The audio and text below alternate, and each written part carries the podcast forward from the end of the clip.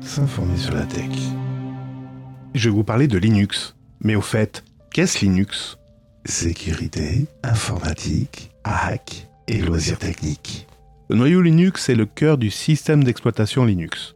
Il gère les processus, les fichiers, la mémoire et les périphériques d'entrée-sortie. Il fournit également des services tels que la gestion des communications réseau et des pilotes pour les périphériques. Linus Torvalds, en 1991, alors étudiant à l'université d'Helsinki en Finlande, a créé ce noyau.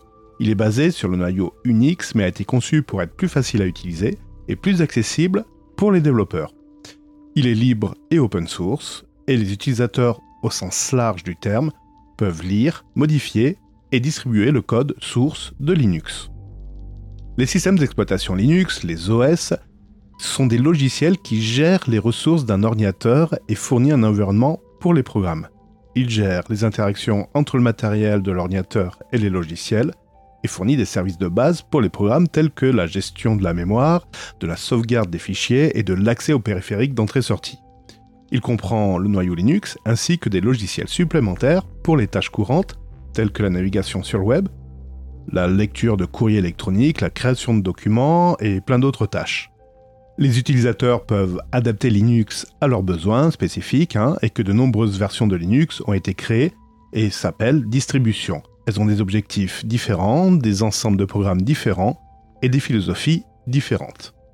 Les utilisateurs utilisant Linux cherchent un système d'exploitation stable, sécurisé, personnalisable, libre. S'informer sur la tech. Et petite nouveauté dans cet épisode, c'est la partie échange avec un poditeur. Salut Saturnin Salut Cédric, merci pour l'invitation. Bonjour tout le monde Je t'en prie, c'est avec plaisir.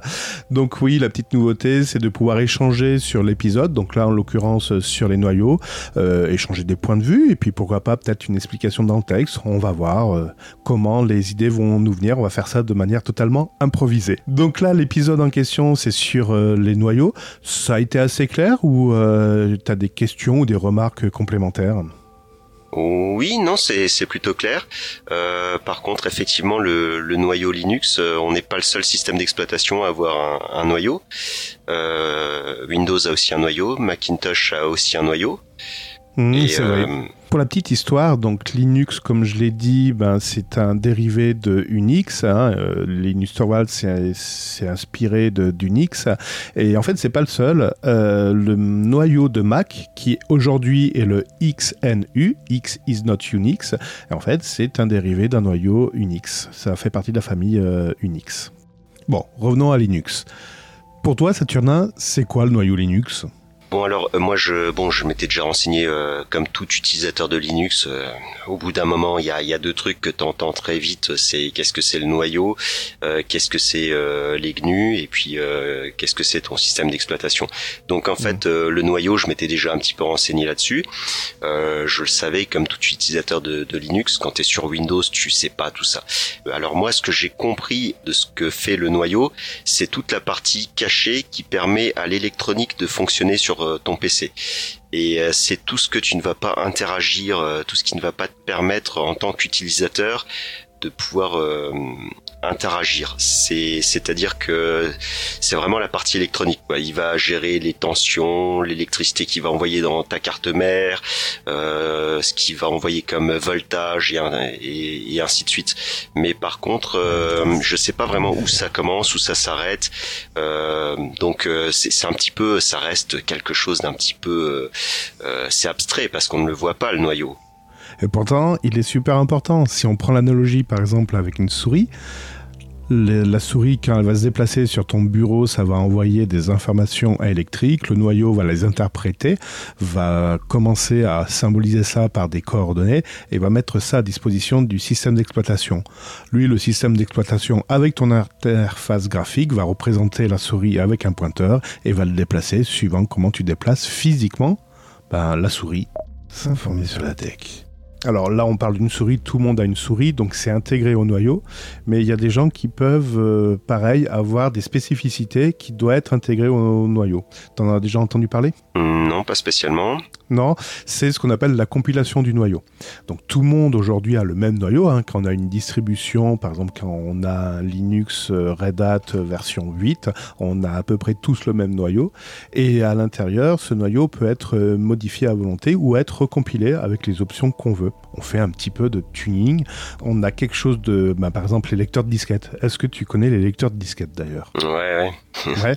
Et ben qui a encore des lecteurs de disquettes? Personne? Et ben ça, ça a été sorti du noyau. Sauf qu'il y a peut-être encore une société qui a encore des lecteurs de disquettes.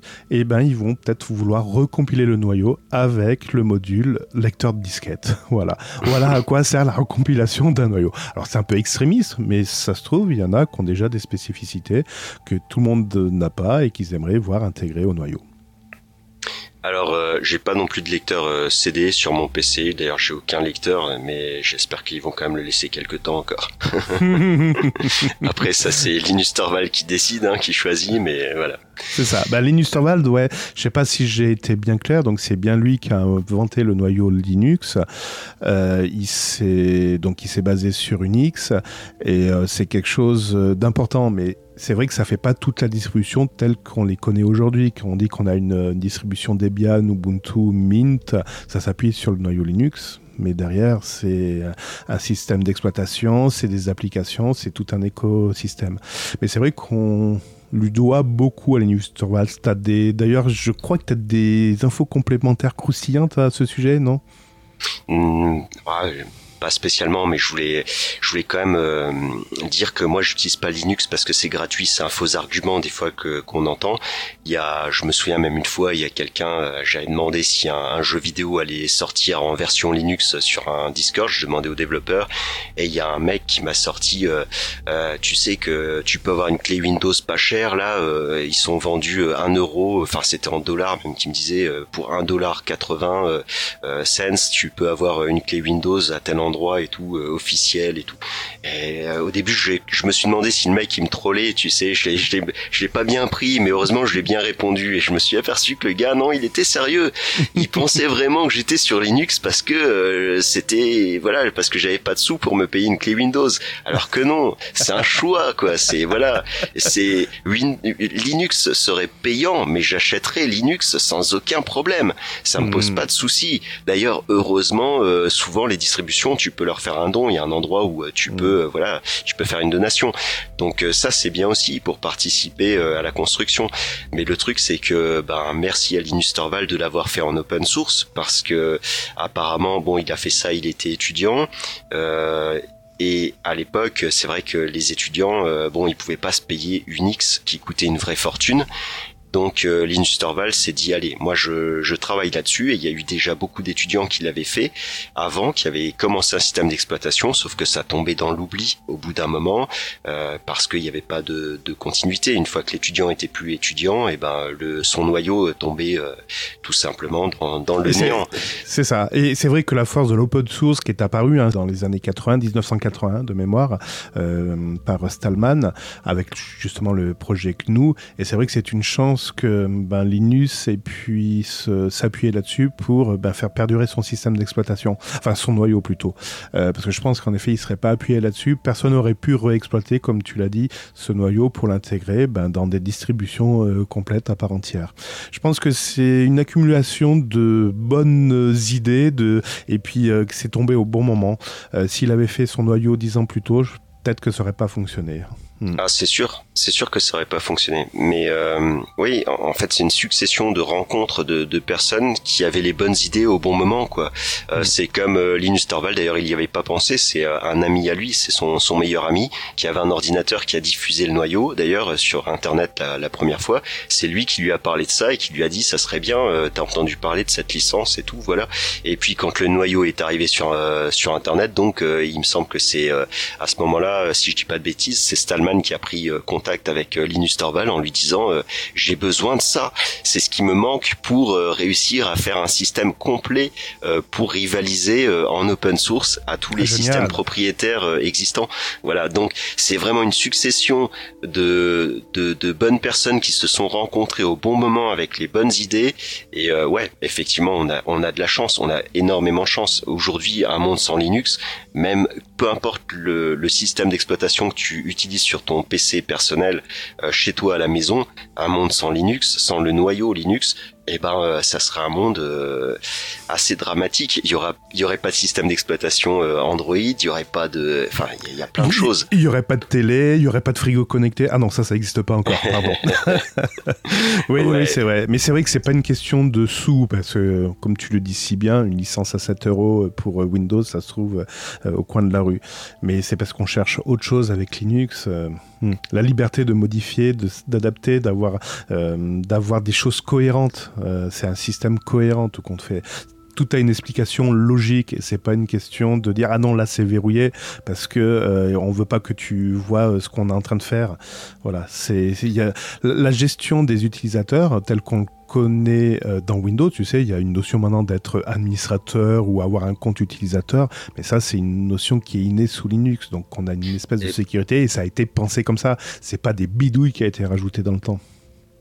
D'accord. En tout cas, moi j'ai choisi Linux parce que j'en avais marre de demander des choses à Windows et de pas réussir à les faire ou qu'ils prennent des décisions à ma place. Non, mais c'est vrai, c'est catastrophique. Tu peux plus rien faire, tu peux rien choisir par toi-même. À chaque fois, Windows ne veut pas. Euh, il y a hmm. des, tas de choses, même des, des, des logiciels que Microsoft ne veut pas que tu utilises.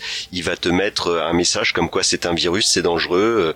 Et puis si tu insistes pour essayer de continuer, ben il te dit non, non, bah non, tu le feras pas. Voilà. c'est euh, interdit. Euh, voilà. Bah ouais. Donc euh, non, avec Linux, c'est c'est tout simplement le choix. Je me souviens même au tout début, je me suis amusé. J'ai retiré tous les pilotes graphiques et euh, je veux dire, ça c'est un truc. Euh, ouais. Alors il m'a mis euh, trois messages avant. Hein. Il m'a dit attention, il faut. Euh, vous sachez, sachez que là, il faut être technicien. Vous allez devoir utiliser le terminal. Vous n'allez plus pouvoir utiliser la souris et tout. au bout de trois messages que je vais confirmer, ben, j'ai pu désinstaller tous les pilotes graphiques. Donc celui de la puce de la carte mère avec. Hein. Donc j'ai redémarré le PC. J'avais un écran noir. Et bon ben j'ai remis une clé USB et puis j'ai réinstallé le système parce qu'en fait je savais pas m'en sortir comme ça avec le terminal. Mais bon, tu vois c'est avec Linux, tu peux faire tout ce que tu veux. Le, le voilà, c'est t'as pas de t'as pas de on, va t'avertir on va te prévenir mais on va pas t'empêcher de le faire. Voilà. Mmh, mmh, c'est vrai c'est vrai.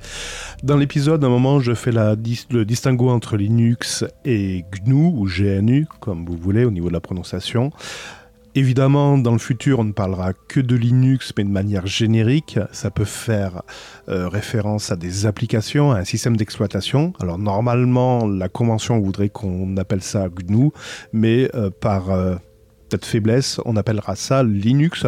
Je vous prie vraiment de nous excuser par avance. Voilà, mais c'est plus simple dans la discussion, ce sera beaucoup plus fluide. Je l'espère du moins. Tu voulais rajouter d'autres choses? Non, je, je trouve que c'est bien comme ça d'appeler Linux Linux. C'est pas que on veut renier euh, Stallman, ce qu'il a fait, ce qu'il a apporté, euh, c'est formidable. C'est grâce à lui que qu'on a des, des systèmes d'exploitation complets. Mais euh, effectivement, Linux, c'est facile à dire, c'est beau, c'est c'est bien.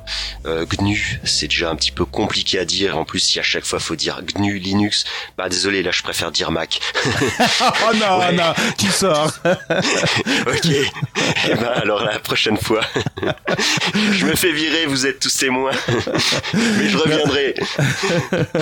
en tout cas, merci beaucoup Saturnin. Je pense que cette explication euh, dans le texte était très intéressante. Je pense qu'on va renouveler l'expérience. En tout cas, moi je vous donne rendez-vous pour un prochain numéro de Symphonie sur la tech. Évidemment, on va continuer à parler de Linux. Euh, on va peut-être parler de partition. Bah ouais, parce qu'une fois qu'on a dit, oh, allez, c'est bon, je me lance, je vais installer Linux, et eh ben, à un moment, on va vous parler de partition. D'ailleurs, tu as une notion, toi, de partition Je vais pouvoir te réinterroger la prochaine fois? Oh, il n'y a pas de problème. Ça m'intéresse en plus comme sujet. Moi, ça fait euh, très longtemps déjà que je sépare mon home de mon racine. Eh ben c'est génial parce qu'on en parlera. On, on parlera évidemment du swap. Est-ce que ça sert réellement à quelque chose? Quelle taille il faut lui mettre, etc. Bref, plein de trucs super intéressants. Je vous donne rendez-vous au prochain numéro de S'informer sur la tech. Je te remercie encore Saturnin et puis à bientôt. Bye bye. Volontiers. À bientôt. Au revoir. Mindcast.fr